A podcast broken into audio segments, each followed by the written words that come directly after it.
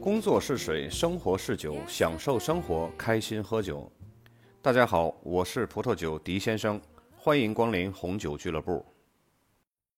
在上期节目呢，咱们介绍了西班牙的气候、葡萄栽培和葡萄品种以及葡萄酒的风格。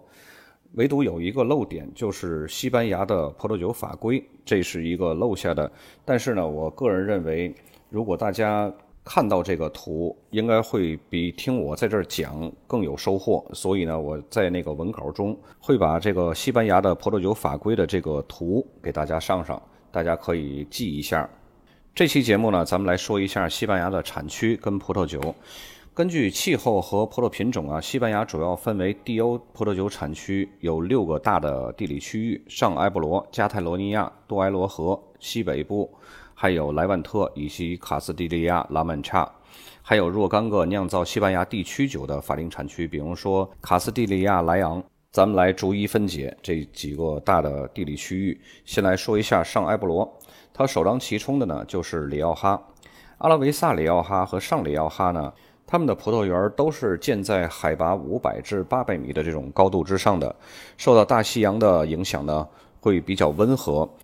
夏里奥哈呢，这里的海洋性气候特征呢就会比较少了，夏季是非常炎热的，然后冬季呢是十分寒冷，年降雨量也是比较低的。对于种植者而言呢，干旱是一个大问题。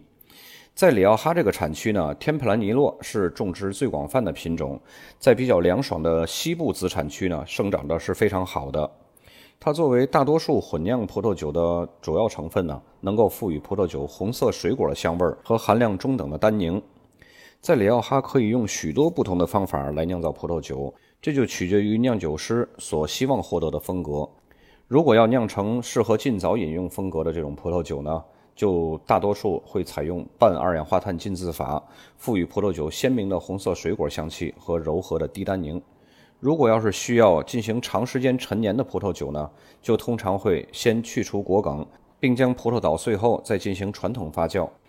有些酒庄呢也会使用激进的酒帽管理方法，并且呢延长浸渍时间，以充分提取颜色和单宁。酿出的葡萄酒呢颜色比较深，果味充沛。但也有酒庄呢，倾向于酿造细腻优雅风格的葡萄酒。在里奥哈，橡木桶陈年起着决定性的作用。过去呢，里奥哈通常是在美国橡木桶中陈年，往往带有香草的这种浓郁香气。而现在呢，很多酒庄使用法国或者是欧洲其他的橡木桶，然后在这种橡木桶中陈年呢，可以产生更细微的香料芳香。上埃布罗另外一个重要的产区呢是纳瓦拉。纳瓦拉这个法定产区呢，它是将里奥哈的东部和北部整个给包围在里面的。然后天普兰尼洛呢，也是种植最广泛的葡萄品种，所酿出酒的风格呢，跟里奥哈的风格也是非常相似的。加里酿和卡拉塔尤德呢，这两个是相邻的法定产区，都是坐落在埃布罗河的南面。总体上呢，这两个产区都是属于温暖的大陆性气候，降雨量会比较低。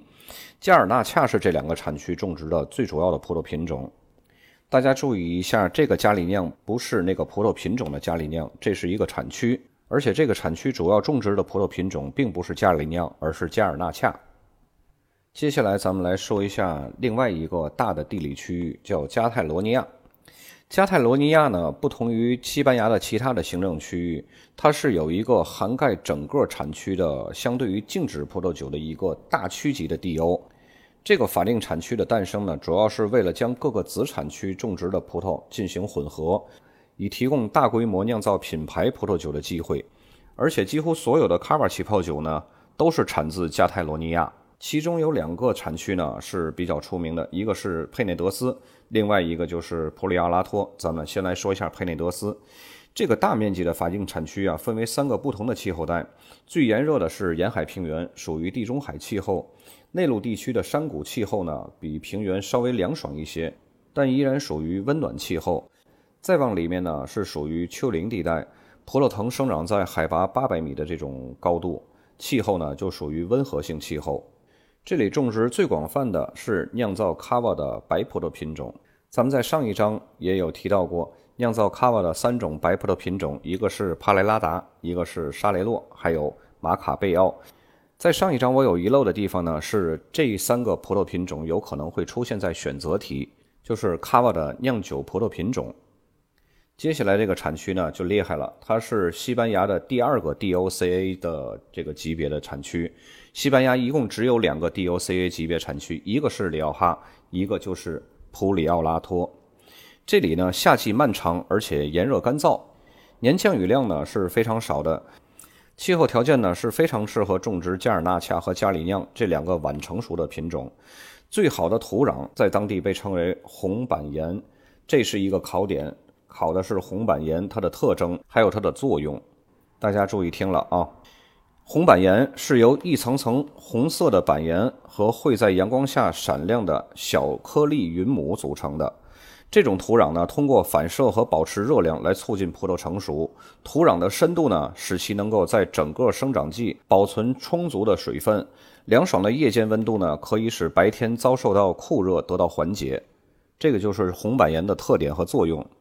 然后普里奥拉托这个产区呢，它的灌木型葡萄藤和陡峭的山坡呢，就意味着在这里机械化是几乎不可能的。因此呢，葡萄园的管理成本和耗时都是比较高的。养分含量低的土壤，还有这个年老的葡萄藤呢，会使产量很低，但是能够酿造出复杂浓郁的葡萄酒。所有的这些个因素都意味着普里奥拉托的葡萄酒的价格是不可能便宜的。咱们来说一下普里阿拉托红葡萄酒的这个特点吧。它通常呢颜色是比较深的，单宁比较高，酒精度是中等偏高的，带有浓郁的黑色水果香味儿，往往呢会伴有来自法国新橡木桶的烘烤香味儿。西班牙一共六个大的地理区域，之所以这期节目咱们只讲了两个大的地理区域，一个是上埃布罗，一个是加泰罗尼亚，是因为这两个地理区域在西班牙葡萄酒是最重要，而且是考点最多的。其他的四个大的地理区域呢，咱们将在下期节目再进行介绍。这期就到这儿，下期再见。